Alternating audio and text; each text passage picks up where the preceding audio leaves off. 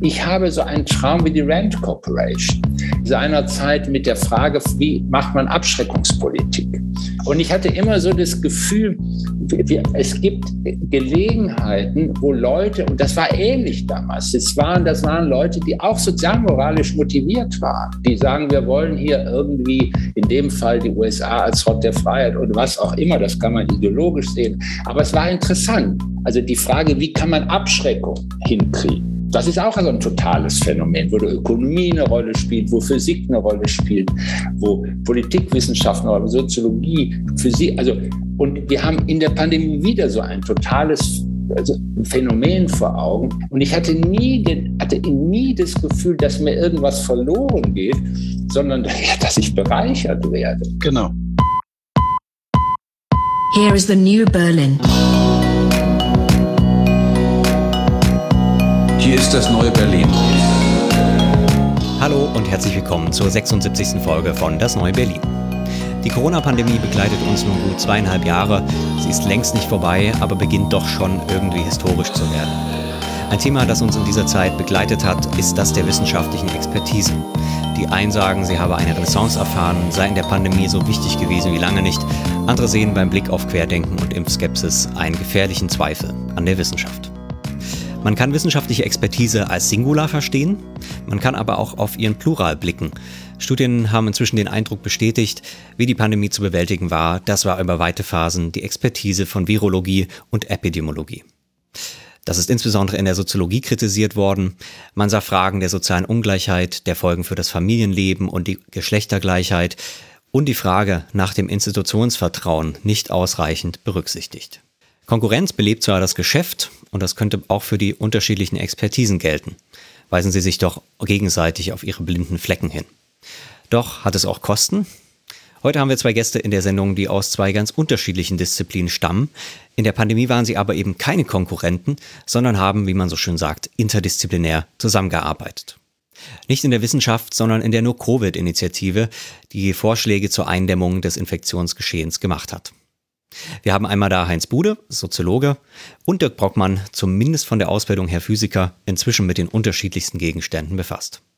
Mit Ihnen wollen wir heute über Ihre Erfahrungen sprechen und verstehen, wie das gelingen kann. Ein in Anführungsstrichen undiszipliniertes Denken, eine Expertise über Fachgrenzen hinweg. Grüße Sie, Herr Bude und Herr Brockmann. Grüße, Herr Wetzel. Hallo. Vielleicht können Sie, Herr Bude, beginnen. Mögen Sie zum Einstieg ein bisschen darstellen, wie Ihre Zusammenarbeit äh, zustande gekommen ist? Na, eigentlich sind wir nicht aus einer Gruppe, die sich die Politik vergewissert hat als eine Experten, als ein Expertengremium, sondern wir kommen aus einer Gruppe, die sich selber autorisiert hat. Wenn man so will, es ist eine zivilgesellschaftliche Initiative gewesen, die versucht hat, eine bestimmte Idee der Eindämmung von Covid-19 unter die Leute zu bringen und auch natürlich den politischen Entscheiderinnen nahezubringen. Also dieser Ursprung ist nicht ganz unwichtig, weil wir nicht durch irgendjemand anderen zusammengeführt worden sind, sondern es war so eine Art Schneeballsystem. Dirk, wenn ich das richtig sehe, kann man das doch so sagen, die, mhm. das uns zusammengewürfelt hat. Aber das, die Idee war, dass wir gemeinsam etwas bewirken wollten. Wir wollten nicht nur Armchair Reflection betreiben, wir wollten nicht nur schauen, wie wir unser Wissen wechselseitig äh, zueinander bringen können, sondern wir hatten immer eine bestimmte Intention vor Augen. Wir wollten etwas bewirken auf der Basis unserer jeweiligen Kenntnisse, auf der Basis unserer jeweiligen Perspektiven. Das heißt, das gemeinsame Objekt war uns durch die Pandemie vorgegeben. Wir mussten das nicht noch konstruieren. Das war uns vorgegeben. Und wir haben gemerkt, dass es eine sozial, es gibt so eine Art sozialmoralische Gemeinsamkeit in der Gruppe, gab es in der Gruppe, die sagt, ähm, wir dürfen, wir müssen über Opfer dieser Pandemie reden. Wir dürfen nicht anfangen zu überlegen, dass es, wo gehobelt wird, fallen auch Späne, in so eine Art von Denken hineinkommen. Und es ging uns auch darum, am Beispiel der Pandemie deutlich zu machen, was für Kräfte die Gesellschaft auch selber mobilisieren kann, um eine solche Herausforderung, um es mal so etwas äh, neutral zu sagen, zu bewältigen. Also wir sind in der, uns, uns ging es darum, Gesellschaft zu bestärken. In der Auseinandersetzung, in der Verarbeitung, in dem sich schützen und ins Verhältnis setzen zu dem, äh, zu dem Virus zu, und zu dieser pandemischen Situation. Also wir sind nicht beauftragt worden, sondern wir haben uns selber beauftragt aus einem sozialmoralischen, aus einer sozialmoralischen Verpflichtung in Bezug auf Gesellschaft, weniger in Bezug auf Politik. Habe ich das so richtig? Kann man das so sagen, Jörg? Ja, ich würde sagen, das ist genau richtig beschrieben. wenn ich da eine Sache kommentieren äh, darf. Ähm, du hattest eben gesagt, dass es ein wichtiger Unterschied ist ähm, zu anderen Gremien, dass wir nicht zusammengesetzt worden sind, sondern uns sozusagen selbst organisiert haben. Und ich fand das, äh, ich finde das ein ganz, ganz wichtiger Punkt, denn äh, wenn man schon mal so in Gremien gesessen hat, die so zusammengesetzt worden sind, das ist ja auch oft interdisziplinär und dann kommen verschiedene Leute zusammen. Und ganz oft äh, erlebt man, dass wenn diese Gruppen dann erstmal zusammentreffen, müssen sie erst sich mal vor den anderen irgendwie legitimieren und erstmal sagen, warum sie wichtig sind und warum das eigene Forschungsfeld so wichtig ist und warum das hier überhaupt vertretbar, vertreten ist und so weiter. Und das hat halt bei der No-Covid-Gruppe total gefehlt, weil wir uns halt selbst gefunden haben. Das heißt, da war sehr viel mehr Fokus auf Zuhören als auf ähm, sozusagen durch den Lautsprecher in die Gruppe posaunen, was man selbst alles so macht und warum man selbst ganz wichtig ist. Und das ist ein wesentliches Element. Also das hat mich total beeindruckt, weil wir haben uns selbst gefunden und ähm, da musste niemand irgendwie irgendwas beweisen, was oft so in zusammengesetzten Experten und Expertinnen-Gremien oder Gruppen dann oft irgendwie ganz so von alleine passiert.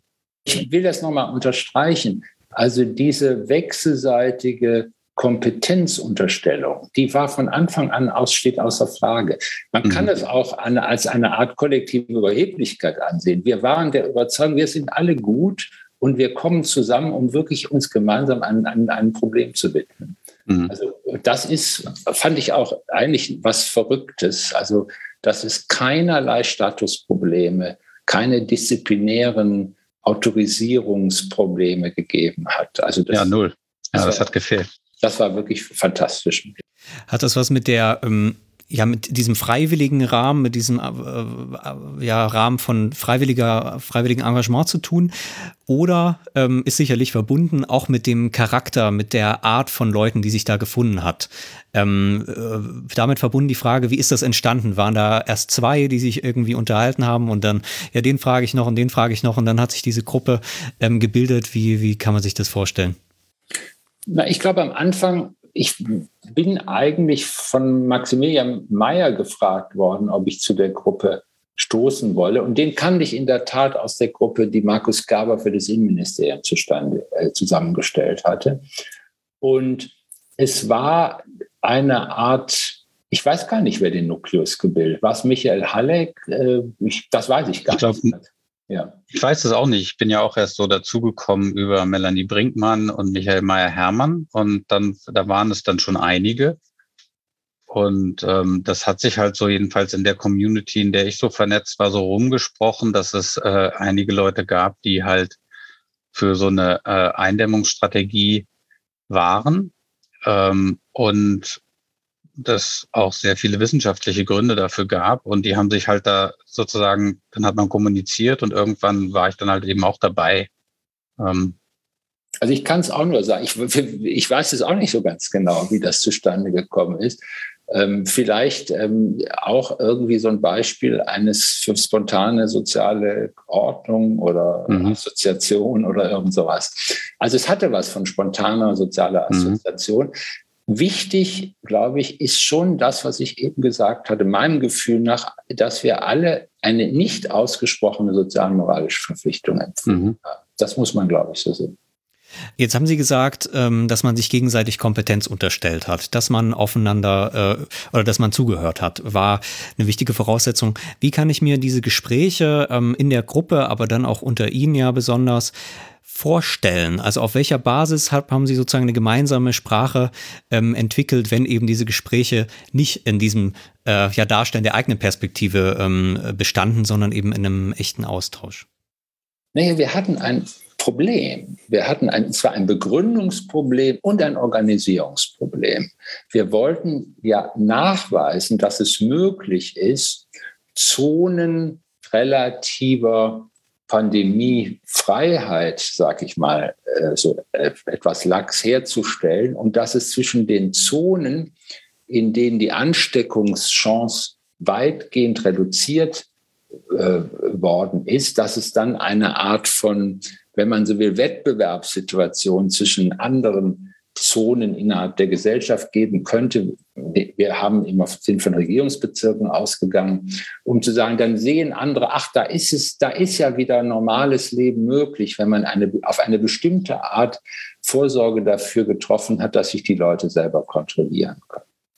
Und dass wir dachten, es ist eigentlich ein ziemlich optimistisches Gesellschaftsbild dahinter steckt dahinter, nämlich dass es so etwas wie ein horizontales Lernen innerhalb von Gesellschaften in Antwort auf, einer, auf eine gemeinsam empfundene Problemlage gibt. Und wir wollten eigentlich dafür Hilfestellungen und im Sinne des operativen Hilfestellung auch legitimatorische Hilfestellung. Also wie, wie kann man das begründen? Also Freiheitseinschränkungen, wie kann man das begründen und wie kann man es auch äh, sozusagen operativ durchsetzen. Und da war zum, waren zum Beispiel Dirks Analysen extrem wichtig, herauszufinden, wie beispielsweise in Regierungsbezirken sich die Mobilität, die alltägliche Mobilität darstellt, um zu, um auch deutlich zu machen, dass es geht, so einen Raum, einen gesellschaftlichen Raum abzugrenzen in, und dem eine Art von ziviler Kontrolle angedeihen zu lassen, also eine Art Selbstkontrolle eines solchen Raums. Da müssen die Leute natürlich erstmal eine Information darüber haben,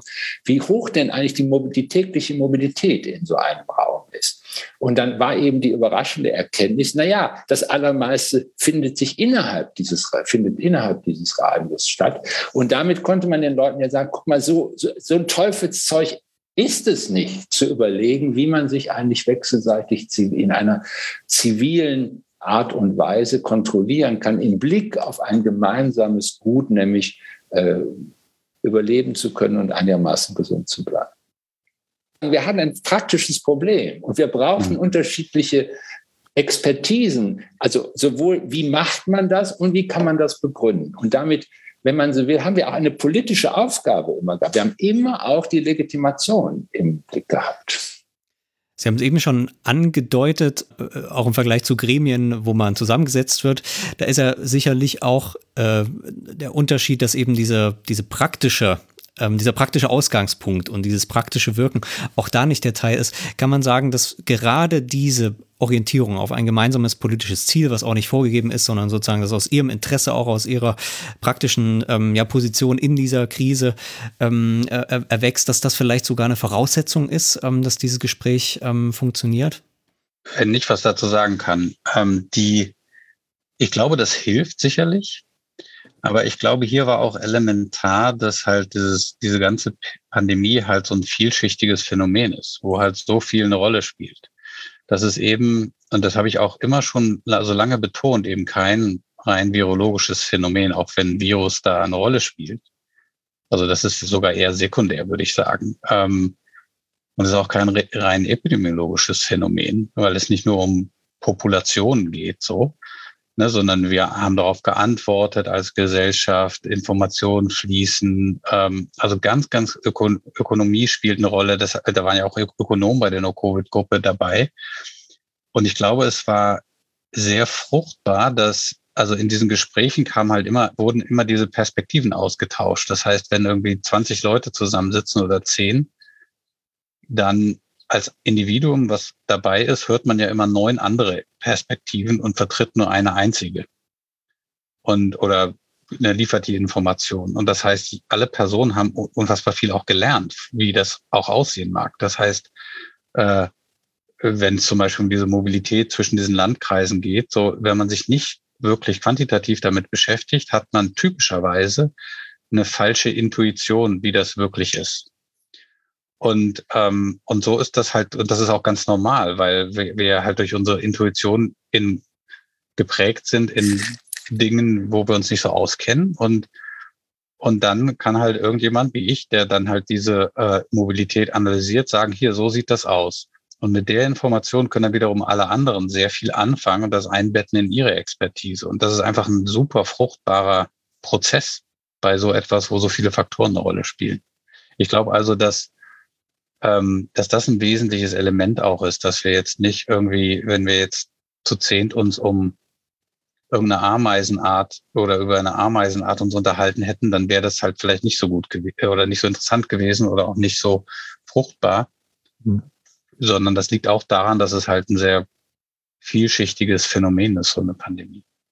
Wenn man das mal in kategoriellen äh, Dimensionen äh, sagen könnte, wir waren nicht nur in einer Beobachtungsperspektive da, wir waren immer auch in einer Teilnehmerperspektive. Wir, also unsere jeweiligen Beobachtungsdaten, unsere jeweiligen aus Beobachtung Theorien und disziplinären Herangehensweisen waren immer in Bezug auf eine teilnehmende Art und Weise äh, herauszufinden, was man eigentlich sich selber und anderen sagen kann, legitimerweise, begründeterweise sagen kann, war das immer aufeinander bezogen.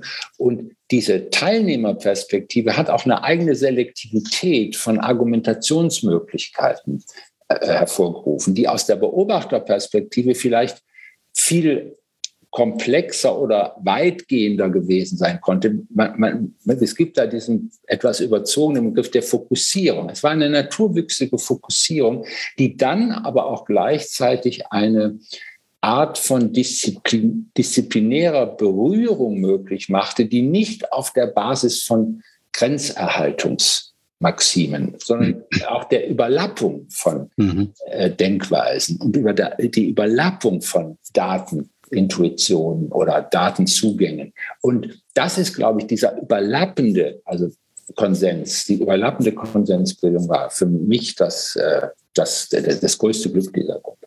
Ich würde gerne noch mal ein bisschen genau auf diese disziplinären Grenzen, die es normalerweise gibt, eingehen. Sie kommen ja beide aus unterschiedlichen Bereichen. Sie, Herr Bude, sind, wie gesagt, Soziologe und Herr Brockmann, Sie sind sozusagen in sehr vielen Disziplinen zu Hause, aber alles, was was das irgendwie äh, bei Ihnen verbindet, ist so ein, ein, eine Suche nach Mustern in der Komplexität sozusagen. Sie labeln das auch als Komplexitätswissenschaft. Vielleicht können wir darauf noch mal kurz eingehen. Was muss man sich darunter vorstellen und wie hilft diese, diese Art zu denken, auch ähm, Disziplinengrenzen zu überschreiten?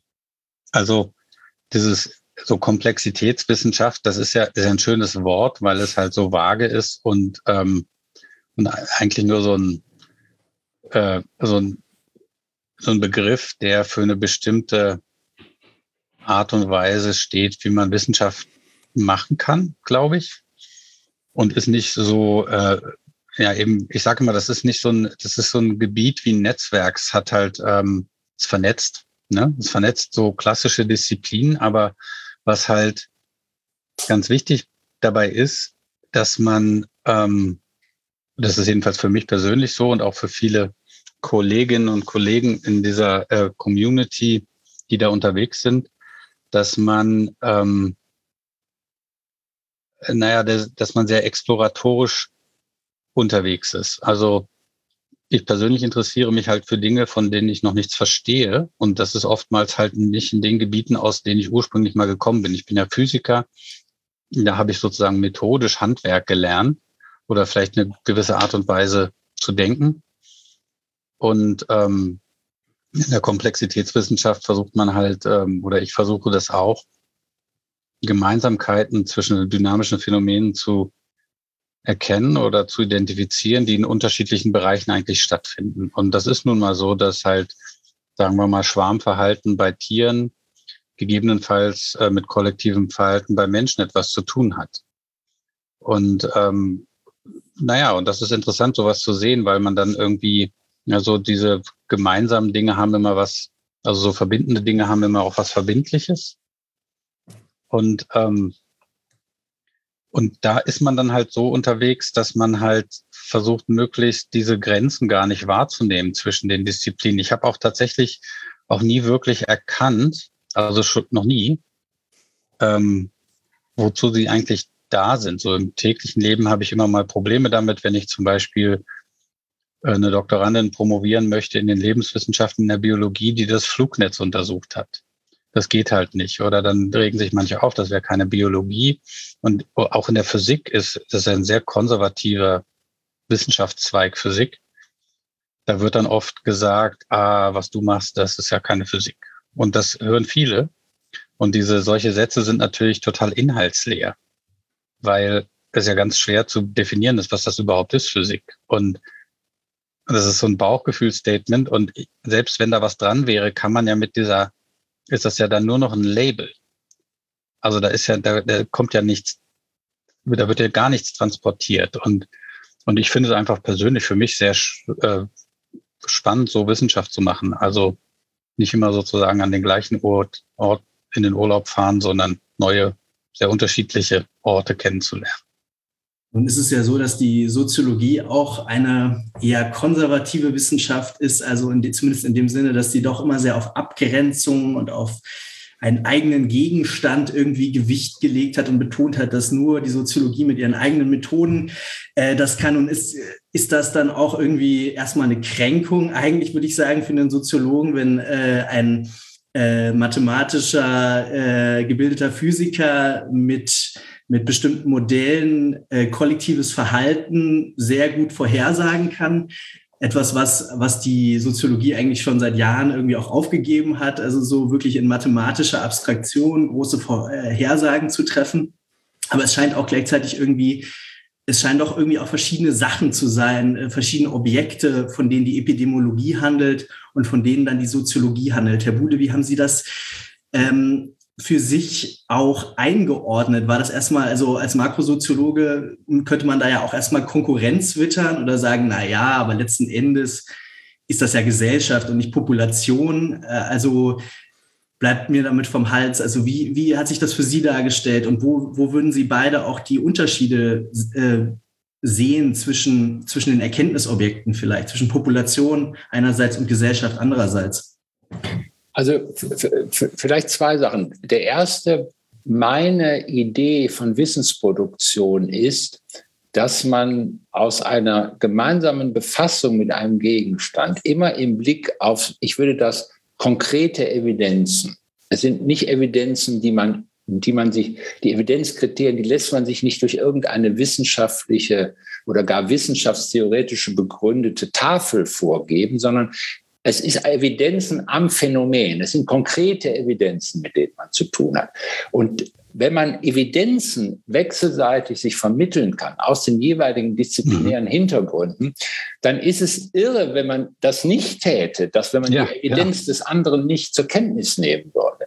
Also im Sinne einer konkreten Evidenz. Mhm. Das ist die, also das ist, wenn man so will, die epistemologische Voraussetzung, also über konkrete Evidenzen, nicht über abstrakte Evidenzen, sondern über konkrete mhm. Evidenzen zu denken. Und das zweite ist, ich habe so einen Traum wie die Rand Corporation, die seinerzeit mit der Frage, wie macht man Abschreckungspolitik?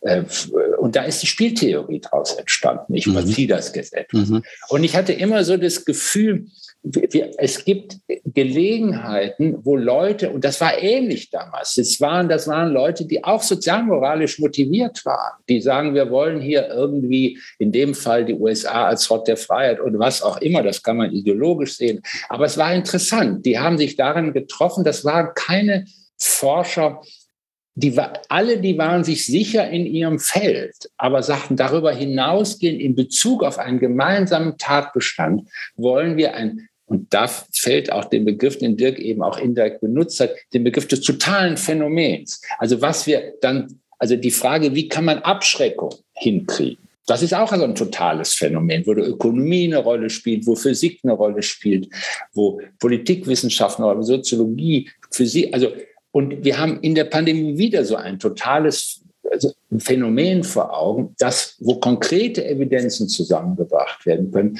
Und ich hatte nie, den, hatte nie das Gefühl, dass mir irgendwas verloren geht, sondern dass ich bereichert werde. Genau. Ja. Das, das, ist, ich, ich hatte keinen Verlust, hatte keine Verlustproblematik. Äh, also Verlustangst schon gar nicht. Ja, das ging mir ganz genauso. Ich glaube auch, ähm, dass zum Beispiel beim Thema Klima und Klimakollaps passieren ganz ähnliche Bewegungen jetzt. Also wo ich auch erlebe und in Gespräch mit vielen Leuten, die aus unterschiedlichsten Gebieten kommen, eben nicht nur aus der Klimaforschung, sondern ähm, aus den Sozialwissenschaften, Naturwissenschaften, Ökonomie, wo Leute auch, wie du gesagt hast, Heinz, die, ähm, die sich halt diesem Problem widmen wollen und über niemandem irgendwie noch erzählen müssen, dass sie in ihrem Bereich sich auskennen. Das wird sowieso äh, vorausgesetzt und dann da reingehen in dieses Problem. Ähm, da, und in dem Gebiet sozusagen Klimakollaps etc. ist zu hoffen, dass das, dass das noch richtig an Fahrt gewinnt, weil, ähm, weil es einfach sehr gut funktioniert. Ähm, es gibt auch Institute, die halt diese Philosophie tragen, dass sie halt viele Leute aus vielen Gebieten zusammenbringen, äh, um dann halt neue äh, zum Perspektivenaustausch. Und das ist ein ganz wesentliches Element, was nämlich auch tatsächlich, und das ist wieder sozusagen so eine Analogie zu Evolution, so Naturevolutionsprozessen, wo sich jetzt auch viel getan hat äh, in den letzten Jahren, wo halt immer wichtiger wird, die oder es setzt sich die Erkenntnis durch, dass durch neue Kombinationen in der biologischen Evolution tatsächlich Innovationen passiert sind. Also nicht nur sozusagen durch diese klassische neodarwinistischen Prozess äh, ähm, Evolution, ähm, also durch Konkurrenz und Survival of the Fittest und so weiter passiert, ähm, sondern eben durch, äh, durch neue Kombinationen, also neue Kombinationen von Spezies zum Beispiel, die anfangen zusammenzuarbeiten, zu kooperieren, dadurch neue und da wird dann die Verbindung selektiert letztendlich, weil neue Innovation stattfindet. Ähm, und das ist halt ein wesentliches Element. Also durch diese, durch diese, durch den Perspektivenaustausch wird dann, werden nicht diese einzelnen Expertisen als kollektiv sozusagen selektiert, sondern die Verbindung. Und das, da gibt es halt dann viel mehr Kombinationen. Und das ist, glaube ich, das Erfolgsgeheimnis.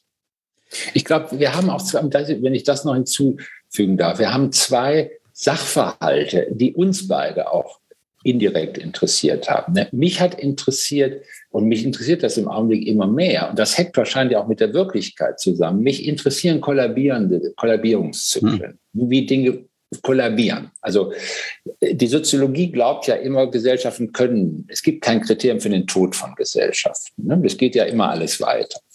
Aber trotzdem kollabieren auch Gesellschaften. Mhm. Und wie kann man eigentlich die Kollabierung von Gesellschaften verstehen? Das finde ich mittlerweile ein extrem interessantes mhm. Rätsel. Ich weiß es eigentlich überhaupt gar nicht. Wie kollabieren einfach Gesellschaften? Wenn ich mal unterstellen, nicht unterstellen will, die können ja gar nicht kollabieren, weil die mhm. Soziologie sagt, es geht ja gar nicht. Es gibt ja kein Kriterium für den Tod von Gesellschaft. Oder andersherum, das Thema, was uns dann ganz konkret beschäftigt hat, wie kollektive Handlungsfähigkeit in Antwort auf eine Pandemie zerfällt oder auch entsteht. Mhm. Also das hat uns sehr, also das war ein, ein, ein fast äh, äh, existenzielle Fragestellung für uns. Ja, wie geht denn das? Wie geht eigentlich kollektive Handlungsfähigkeit in Situationen von Gefahr? Wie kann die sich eigentlich konstituieren? Bis, mhm. ich habe da auch noch wirklich natürlich keine Antwort darauf, aber das ist auch so ein Thema, was mich sehr, sehr interessiert. Das hängt auch natürlich mit Veränderung der Wirklichkeit zusammen. Mhm. Klar.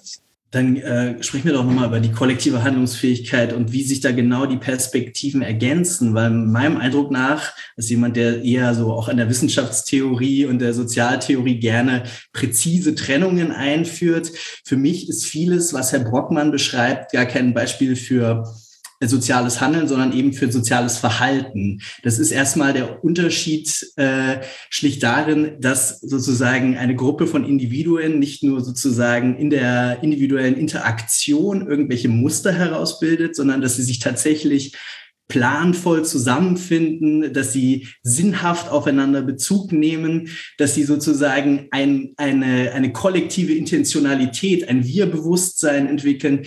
Ich sage nicht, dass das der typische Fall von äh, von äh, menschlichem Verhalten sein muss, aber ich sage, dass es ein anderer ist als das Verhalten eines Fischschwarms beispielsweise, um jetzt mal etwas ähm, provokant äh, eine These in den Raum zu stellen. Also wie, wie findet dort sozusagen so eine eher jetzt doch irgendwie naturwissenschaftliche Perspektive, die auf mathematischen Modellen beruht und eine Sozialwissenschaft, die auch auf äh, äh, auf dem Verstehen von sozialem Sinn beruht, zusammen? Oder gibt, ist das überhaupt kein Problem oder ist das sogar, ähm, ist das fruchtbar? Ähm, vielleicht könnten Sie das noch genauer beschreiben, wie da Ihre Gedankengänge auch zusammenfinden. Dirk, ich darf mal kurz anfangen. Also Ausgangspunkt könnte ja sowas sein, wie, wie, wie, wie kommt diese Wellen, wie, machen wie, wie stehen diese Wellen im Stadion? Ne? Da sind ja Leute nicht unbedingt, die entscheiden sich ja nicht an irgendeinem Punkt. Die haben auch nicht irgendwann die Frage, Darf man das? Soll man das? Ist das normativ geboten? Ist es nicht geboten? Das passiert einfach, dass dann diese Welle da entsteht. Und das finde ich wiederum als eine konkrete Evidenz total interessant. Wie geht das eigentlich, dass so eine Welle, also von Menschen, ne, nicht von mhm. Vögeln oder sowas, sondern von Menschen, die das hinkriegen, selber nicht wissen, wie sie das hinkriegen. Und äh, ich finde das, äh, äh, und in der Soziologie haben wir ja durch in mittlerweile auch so, diese Ansteckungstheorien sind ja wieder sehr en vogue geworden in der Soziologie. Es gibt sogar narrative Ansteckungen und das sind Theorien, die aus der Ökonomie auch mittlerweile kommen. Und also Schiller hat so eine Idee. Also, also dieser Ansteckungsmechanismus als eine synaptische Logik, die auch im Sozialen eine Rolle spielt, damit da haben wir eine, eine Reihe von Phänomenen damit äh, versuchen wir. Wir hatten das auch in der, in der, in der Finanzkrise von 8, 9 hatten wir solche hm. Probleme. Und äh, das ist etwas, was mich als ein letztlich bin ich, da haben Sie sicher recht mit Ihrer Frage, letztlich bin ich ein hermeneutisch denkender und äh, methodisch aufgestellter Soziologe. Aber ich bin jemand, äh, auch in der Hermeneutik hat es immer wichtige Leute gegeben, die eigentlich aus der Mathematik kamen. Husserl selber war übrigens ähm, äh, als Phänomenologe, kam eigentlich aus der Mathematik. Also das ist eine, also ich komischerweise, vielleicht hängt es mit meinem Alter zusammen, diese Debatten, ob das nun noch Soziologie ist oder nicht, ich muss gestehen, die interessieren mich im Augenblick gar nicht mehr. Warum? Weil mich mehr Forschung als Wissenschaft interessiert. Also das ist eine Unterscheidung, die Bruno Latour mal mhm. gemacht hat. Wissenschaft ah, ja. will, will, immer sagen, so das sind eure Regeln, das sind unsere Regeln. Na, danach wird äh, ge mhm. geurteilt, ob der Aufsatz in unserem Journal erscheinen darf oder nicht. Ne? Und Forschung ist etwas ganz anderes, weil Forschung ist, ist kompromisshafter, ist wilder, ist teilweise auch ähm, launischer. Also, und, und um, um diese Art von Prozessen in, äh, haben mich interessiert. Und die haben, also in der Frage, wie kollektive Handlungsfähigkeit entsteht oder zerfällt, hat mich, das hat mich auch sehr nachdenklich gemacht, weil, weil, weil der Dirk immer mal so Papier eingebracht hat und ich dachte irgendwie, das ist interessant, aber stimmt doch alles überhaupt nicht. Und genau das hat mich äh, sozusagen angeregt, darüber nachzudenken, wie das eigentlich geht, Heute würde man sagen, wie hat eigentlich die Spätphase Merkel funktioniert? Wieso hat sie das nicht mehr hingekriegt? Und jetzt plötzlich merken wir, die hat auch vieles andere auch nicht hingekriegt. Und äh, dann tauch, da tauchen interessante, könnten interessante, komplexe Beschreibungen für die Spätphase Merkel stehen, die ja die, die, die, die Initiationsphase für die, für die Pandemiepolitik gewesen ist. Und das sind dann wiederum politikwissenschaftlich, fast politisch interessante Fragen. Wie geht das eigentlich? An welcher Stelle kann auch Wissenschaft in so etwas eingreifen? Und wann nicht? Äh, und ähm, ich glaube, dass wir da, das würde für jetzt sogar über den Podcast etwas hinausgehen. Ich glaube, dass wir da eine Reihe ziemlich interessanter theoretischer, also für mich, an ziemlich interessante, theoretisch sehr interessante Punkte gekommen sind in unserer Zusammenarbeit. Also auch in dem Gespräch zwischen Dirk und mir. Also was ich in dem Papier, über das Sie gesprochen haben, nur ganz kurz angedeutet habe, den Unterschied zwischen Kompromissbildungen bei, den, bei der Herstellung von, von kollektiver Handlungsfähigkeit und Pakten. Kompromiss und Pakt sind ganz unterschiedliche Koordinationslogiken politisch. Und die sind aber extrem interessant in ihrem Unterschied in Gefahrenlagen, die von der Gesellschaft wahrgenommen hat, wo man quasi keine Kompromisse so schnell, weil das zu lange dauert, man muss Pakte schließen. Was bedeutet das eigentlich? Was passieren da? Was ist das für eine Art der Herstellung von kollektiver Handlungsfähigkeit?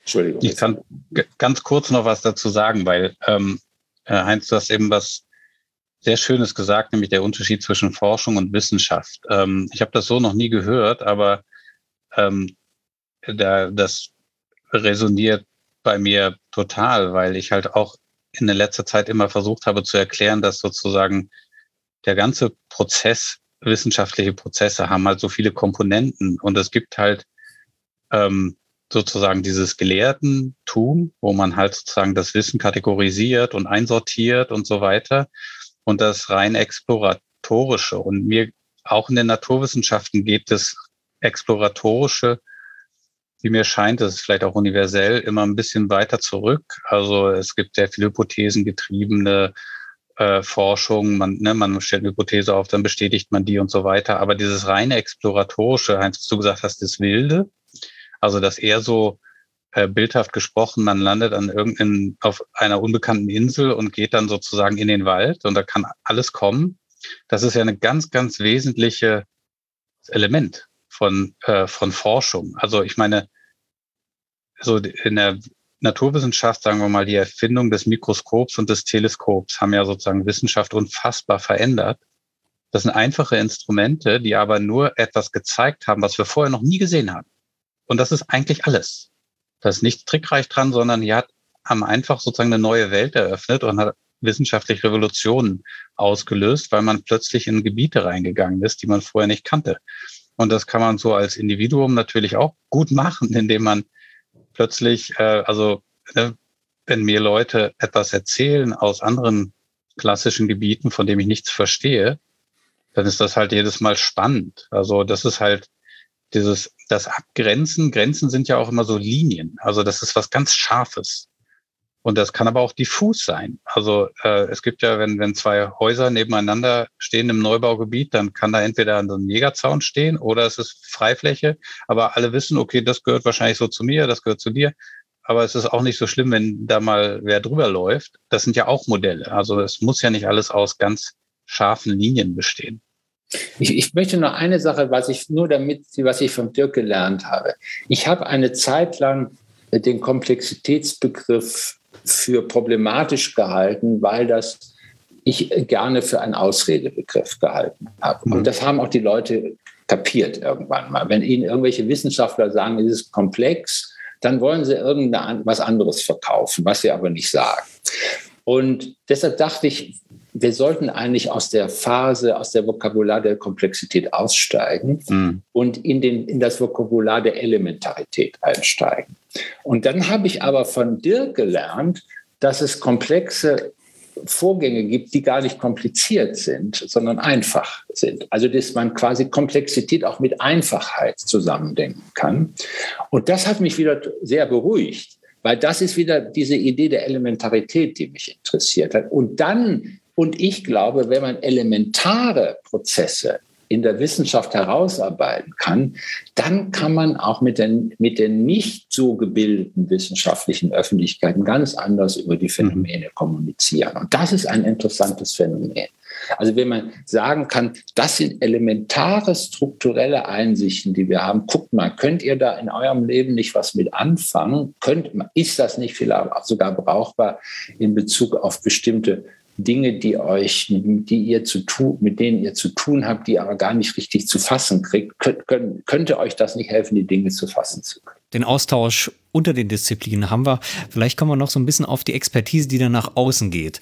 Eine These, die ich jetzt so ein bisschen spontan entwickelt habe, ist, dass natürlich diese Expertise diese Skepsis vor Expertise, die wir ja auch in der Pandemie gut beobachten können, dass sie vielleicht auch mit diesem ähm, Wissenschaftsmodell zusammenhängt, was eben die Wirklichkeit in äh, die Schubladen ähm, einordnet und sozusagen dann die Expertenpositionen da auch ähm, deutlich zu machen. Die Expertise, die Sie jetzt beschreiben, ähm, ist ja sozusagen aus, ähm, man kann aus das aus diesen moralischen Gründen, man kann aus den, den Neugierdegründen das beschreiben, geht ja ganz anders vor. Sie versucht eben nicht die Expertenpositionen zu verteidigen, oder darzustellen, sondern sie lässt sich auf das Denken ein, einfach sozusagen, ähm, intrinsisch ist vielleicht gar nicht der richtige Begriff, aber sozusagen in einer ganz anderen Art. Ist es vielleicht auch etwas, was dann nach außen ähm, äh, äh, wahrgenommen wird, äh, wo vielleicht die Skepsis ähm, dann nicht so da ist? Sie haben ja eben, das haben Sie einleitend gesagt, dass auch, und das war ja auch der ganze Sinn auch dieses Projektes, nach außen kommuniziert. Sie wollten auch ähm, das umsetzen. Gab es da so einen Bezug oder war das dann eben doch noch eine eigene Aufgabe, ähm, Formen, Rhetoriken und so weiter zu finden? Nein, nein, also das, was man heute die performative Wende in der Wissenschaft nennt, das haben wir praktisch gemacht. Unser Wissen hat, hatte immer eine performative Seite. Es sollte an, es war an bestimmte Leute gerichtet, an mhm. entweder die, das normale Publikum oder an politische Entscheiderinnen und die wenig Zeit haben, um sich Dinge vor Augen zu führen. Und es ihnen so klar zu machen, dass es für sie auch operativ interessant ist, was wir zu sagen haben. Nicht nur eine reine äh, sozusagen Reflexion darauf, was man, was man auch noch zu bedenken habe, sondern dass man bedenken muss, wenn man in einer bestimmten Situation eine bestimmte, äh, eine bestimmte Wirkung erzielen will.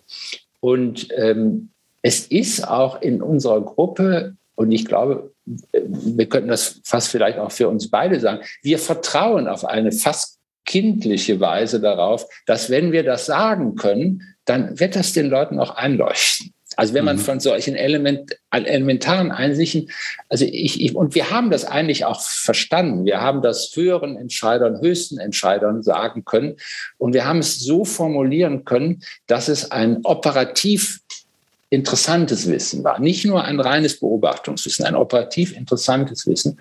Und wir haben selten die Reaktion gehabt, dass die Leute gesagt haben, das stimmt doch nicht, das bildet euch nur ein, oder, sondern zu sagen, ja, das, ja, Vielleicht haben, aus vielen anderen Gründen haben sie es nicht genommen. Das ist ja wiederum, hm. kann sein.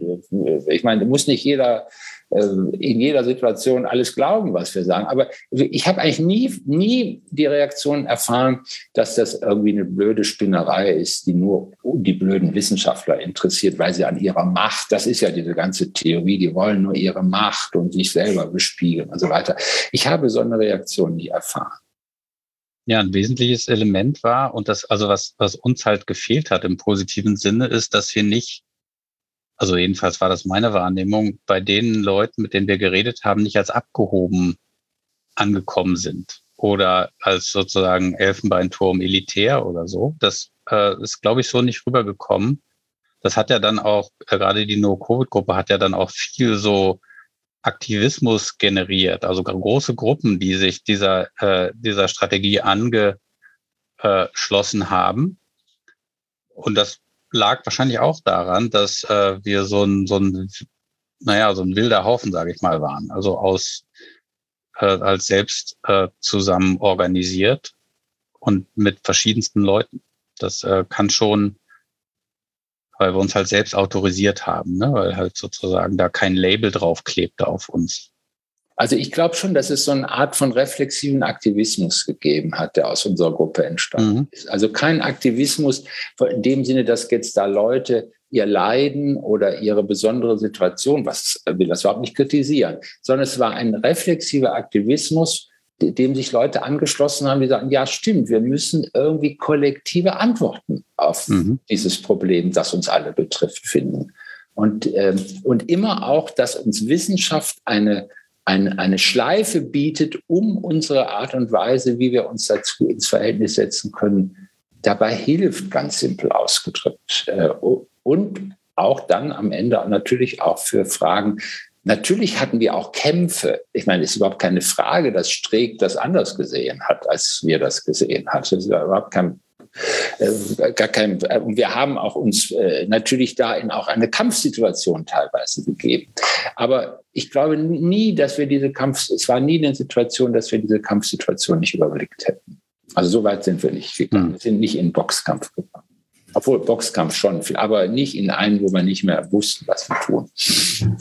Welche, welche Rolle spielen denn dabei, äh, Herr Bude, Sie nennen in Ihrem Aufsatz auch äh, die Rolle von oder die Wichtigkeit von rhetorischen Formeln. Herr Brockmann, Sie haben ein ganzes Buch voller voller äh, bildhafter Illustrationen äh, äh, herausgebracht. Ähm, also welche Rolle spielen solche, solche bildhaften Vereinfachungen, vielleicht auch solche Analogien, die sich ja auch in dem Denken, äh, diesem Modelldenken wiederfinden, also dieses Wiedererkennen von Mustern sozusagen, hat das auch eine rhetorische Funktion, erleichtert das einerseits das fachliche, disziplinäre Vokabular irgendwie so ein bisschen hinter sich zu lassen, andererseits auch gleich den Leuten unmittelbar einleuchtender zu sein und hat das vielleicht auch gleichzeitig irgendwie Nachteile, weil ja eben jede Analogie auch immer die Gefahr der, des analogistischen Fehlschlusses mit sich bringt. Ähm also ich glaube, Bilder, das ist meine persönliche Erfahrung. Deshalb habe ich ja auch so Zeichnungen in dieses Buch reingemacht.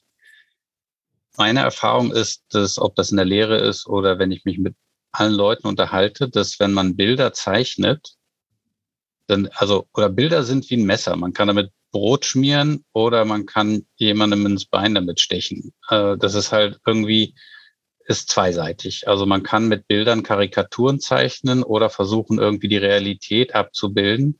Und zwar eben nicht so wie ein Foto, sondern, äh, wie Heinz sagte, die elementaren Bestandteile extrahieren. Und die kann man dann als Bild transportieren und das begreift jeder sofort. Und dann können, wenn man das gut macht, in den Köpfen der, der Menschen die richtigen Proportionen, die richtigen Bilder entstehen, so dass dann, und, die, und die lassen einen dann nicht mehr los, ist jedenfalls meine Erfahrung. Also man kann Bilder, wenn man ein richtiges Bild generiert hat, äh, im Kopf einer Person, dann lässt sich das sehr schwer abschütteln. Also schwerer manchmal als Worte, glaube ich. Ähm, und und deshalb glaube ich, ist es ein ganz wichtiges rhetorisches Mittel. Also ich meine, wir sind ja sehr visuelle Tiere. Das heißt, wir rennen durch die Welt und, und unser visuelles System kriegt tonnenweise Input und filtert die essentiellen Sachen raus, sonst würden wir sofort wahrscheinlich tot umfallen. Ähm, und das ist halt die Kunst. Das ist halt ähm, das, äh, sozusagen der, das Kunstwerk ähm, aus dem aus einem Bild das Essentielle rauszuziehen und das zu transportieren, damit die Menschen das Richtige denken, also Proportionen, also zurück zu dieser Mobilität, die wir damals untersucht haben, da ist die Intuition halt, halt falsch, oftmals. Und wenn man sich diese Proportionen dann anguckt, dann weiß man halt, okay, 95 Prozent der Mobilität findet innerhalb von Landkreisen statt. Und 95 Prozent ist erstmal auch nur eine Zahl und ein Wort. Aber wenn ich jetzt ein Tortenstück male, und dann ist ein Stück 95 Prozent, dann hat man sofort visuell diese Proportion begriffen, weil man irgendetwas Materielles damit verbindet. Also das ist so meine, ist nicht so meine Expertise, aber das ist meine Erfahrung, dass, also pragmatische oder praktische Erfahrung, dass Bilder zu zeichnen eine, eine gute rhetorische Idee ist. Wir wissen ja auch mittlerweile, dass Darwin immer so Bilder gemalt hat, um mhm. seine Theorie zu entwickeln. Also Julia mhm. Voss hat da ja früh eine wunderbare Dissertation drüber geschrieben. Da ist mir das auch klar geworden. Ich bin auch so ein bisschen so ein, so ein Bildchenmaler. Für mich, mhm. zum, zum, Beispiel Rückkopplung. Wenn Sie Rückkopplung mhm. erklären wollen, machen Sie ganz schön ein Bildchen. Oder auch, wenn Sie einen Unterschied zwischen einem zyklischen, kreisartigen Denken und einem elliptischen Denken klar machen wollen. Also ich bin ein großer Freund des elliptischen Denkens. Mhm. Das ist kein Kreisdenken. Dann mhm. sagt man mal, es ist ein Kreis und eine Ellipse. Ja, eine Ellipse ist was anderes. Da kommt es auch wieder ein Ausgangspunkt zurück. Aber du bist einen anderen Weg gegangen. Du bist mhm. anders gegangen. Und das ist etwas Kreis und Ellipse als quasi Ausdrücke, bildliche Ausdrücke für eine Denkart. Das finde ich sehr, sehr mhm. wichtig. Und natürlich die Rhetoriken sind extrem wichtig. Das wissen wir aus dem griechischen Denken, wie wichtig Rhetoriken sind und auch manchmal, wie elementar sie sind. Ich verpacke manche Dinge, die ich bei Machiavelli gelesen habe, ohne dass ich das jedermann auf die Nase binde, in andere Worte. Und dann sagen die Leute, stimmt, wenn man ein Problem vor Augen hat, dann geht es manchmal um. Da muss man einen Mut haben, um die Probleme überhaupt zu sehen. Das heißt dann Virtu bei äh, Machiavelli, dann muss man die notwendig, das, was man nicht ändern kann, was notwendig mit diesem Phänomen zu tun hat. Und dann gibt es eben auch Fortuna, das ist die Gelegenheit, dass man das Phänomen überhaupt in seiner plastischen Fülle zur Erkenntnis kriegt. Manche, an manchen geht es vorbei, weil sie den Schopf nicht passen, packen eines Phänomens. Also solche Dinge kann man äh, wunderbar in fast klassischen, fast antiken Rhetoriken zum Ausdruck bringen.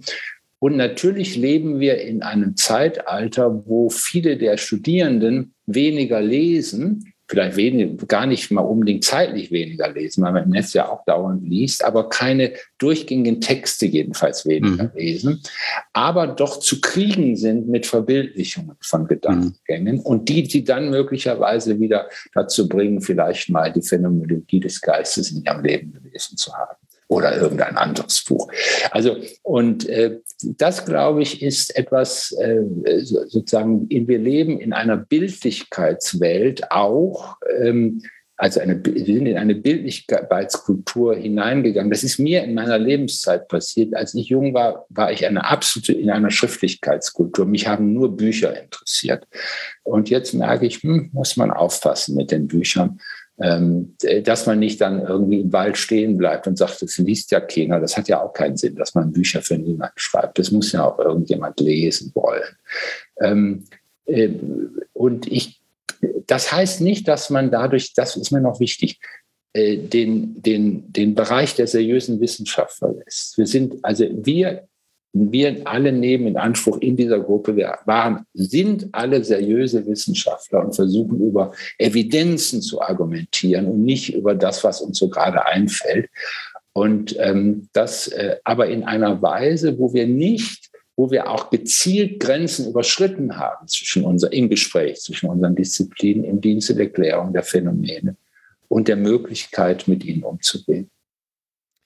Kommen wir vielleicht zum Ende nochmal auf die politische Verantwortung der Wissenschaft. Herr Brockmann, Sie haben es, glaube ich, ganz richtig schon angesprochen. Die gegenüber der, äh, dem Klimawandel war die Pandemie vielleicht eher noch ein kleiner Test, den wir so mittelmäßig, äh, überhaupt, bestanden haben. Ähm, jetzt verstehe ich Sie so, dass Sie auch in dieser Gruppe eine neue Art von wissenschaftlicher Zusammenarbeit, auch von Kommunikation nach außen gesprochen haben, die, das ist, glaube ich, noch ein wichtiger Punkt, eben auch nicht so professionalisiert war. Sie hatten keine PR-Berater, keine ähm, Kommunikationsberater, die sozusagen eine Kommunikationsstrategie, keine Wissenschaftskommunikationsexpertise, sondern es war sozusagen ganz authentisch Sie, ähm, äh, die das versucht haben, ähm, den Leuten klarzumachen. Ist das eine neue Art von intellektueller Verantwortung, von wissenschaftlicher Verantwortung, ähm, die ja, die, die großen Herausforderungen zusammenzubringen, auf Evidenzen, auf Handlungsweisen zu verdichten und an die Gesellschaft äh, zu kommunizieren in der Hoffnung, dass es eben Gehör findet und, und zu einer großen Veränderung äh, führen kann? Das kann sein. Ich, es wäre wünschenswert, weil es einfach sehr äh, in dieser Gruppe haben wir immer wieder diskutiert, dass wir ja so ungewöhnlich zusammengekommen sind und dennoch sehr viel Wirksamkeit entfaltet haben. Und die Gruppen, die ich äh, schon erwähnt habe, die sich jetzt so mit der Klimasituation befassen und ähnliche Philosophien äh, verfolgen, also schlagkräftige, sage ich mal, dynamische Gruppen sich zusammensetzen, ohne dass das in, also einfach nur durch die Frage oder durch das Ziel getrieben und nicht durch Proports oder Zuständigkeiten und diese anderen Dinge, die oftmals bei der Auswahl von Experten und Expertengremien da äh, wirksam sind, sondern dass das halt einfach anders funktioniert. Also vielleicht passiert das, ich weiß das nicht, aber ähm, man sieht hier und da schon auch Entwicklungen, auch institutionelle Entwicklungen übrigens, wo sowas äh, verfolgt wird für mich ist es halt wünschenswert, dass das irgendwie früher passiert, also zum Beispiel äh, im Studium schon. Also ich meine, das wird ja schon in der, in der schulischen Bildung schon so komisch äh, in Bereiche aufgeteilt, in Talente und so weiter. Und also für mich wäre es halt ein Traum, wenn schon im Studium viel mehr, also Studierende hören, was passiert da, was passiert da, dass die also viel mehr interagieren und nicht erst spät, wenn man, wenn man schon also wenn man sich vielleicht auch wieder leisten kann als Professor, ich glaube, das ist auch noch so ein Punkt, dass man in den Qualifikationsphasen das ja ähm, schwer riskieren kann. Also ich glaube, wichtig ist, ich glaube auch das ist, ja, den großen Fragen nicht auszuweichen, aber spezielle Befassungen mit den großen Fragen vorzulesen. Also Wissenschaft ist immer eine sehr spezielle, es ist ein spezielles Wissen. Und, aber es darf natürlich den großen Fragen nicht ausweichen, weil, sie, weil es mhm. Sorgen um ihr spezielles Wissen hat. Und ich, also ich glaube, wir haben, wir beide haben keine Sorgen um unser spezielles Wissen, sondern mhm. wir, wir gucken, welche großen Fragen eigentlich da manchmal durchscheinen. Und die, und davor haben wir keine Angst. Das ist vielleicht auch ein Punkt. Wir haben keine Angst vor großen Fragen. Das ist, glaube ich, schon ein gutes Schlusswort, ne? Dann nehmen wir das so. Herzlichen Dank nochmal, Herr Brockmann, Herr Bude, ähm, dass Sie sich die Zeit genommen haben, uns einen kleinen Einblick äh, in die Arbeit gegeben haben. Hoffentlich ja nur der Anfang vielleicht auch ähm, von solchen Organisationsformen, von so einem wissenschaftlichen Austausch.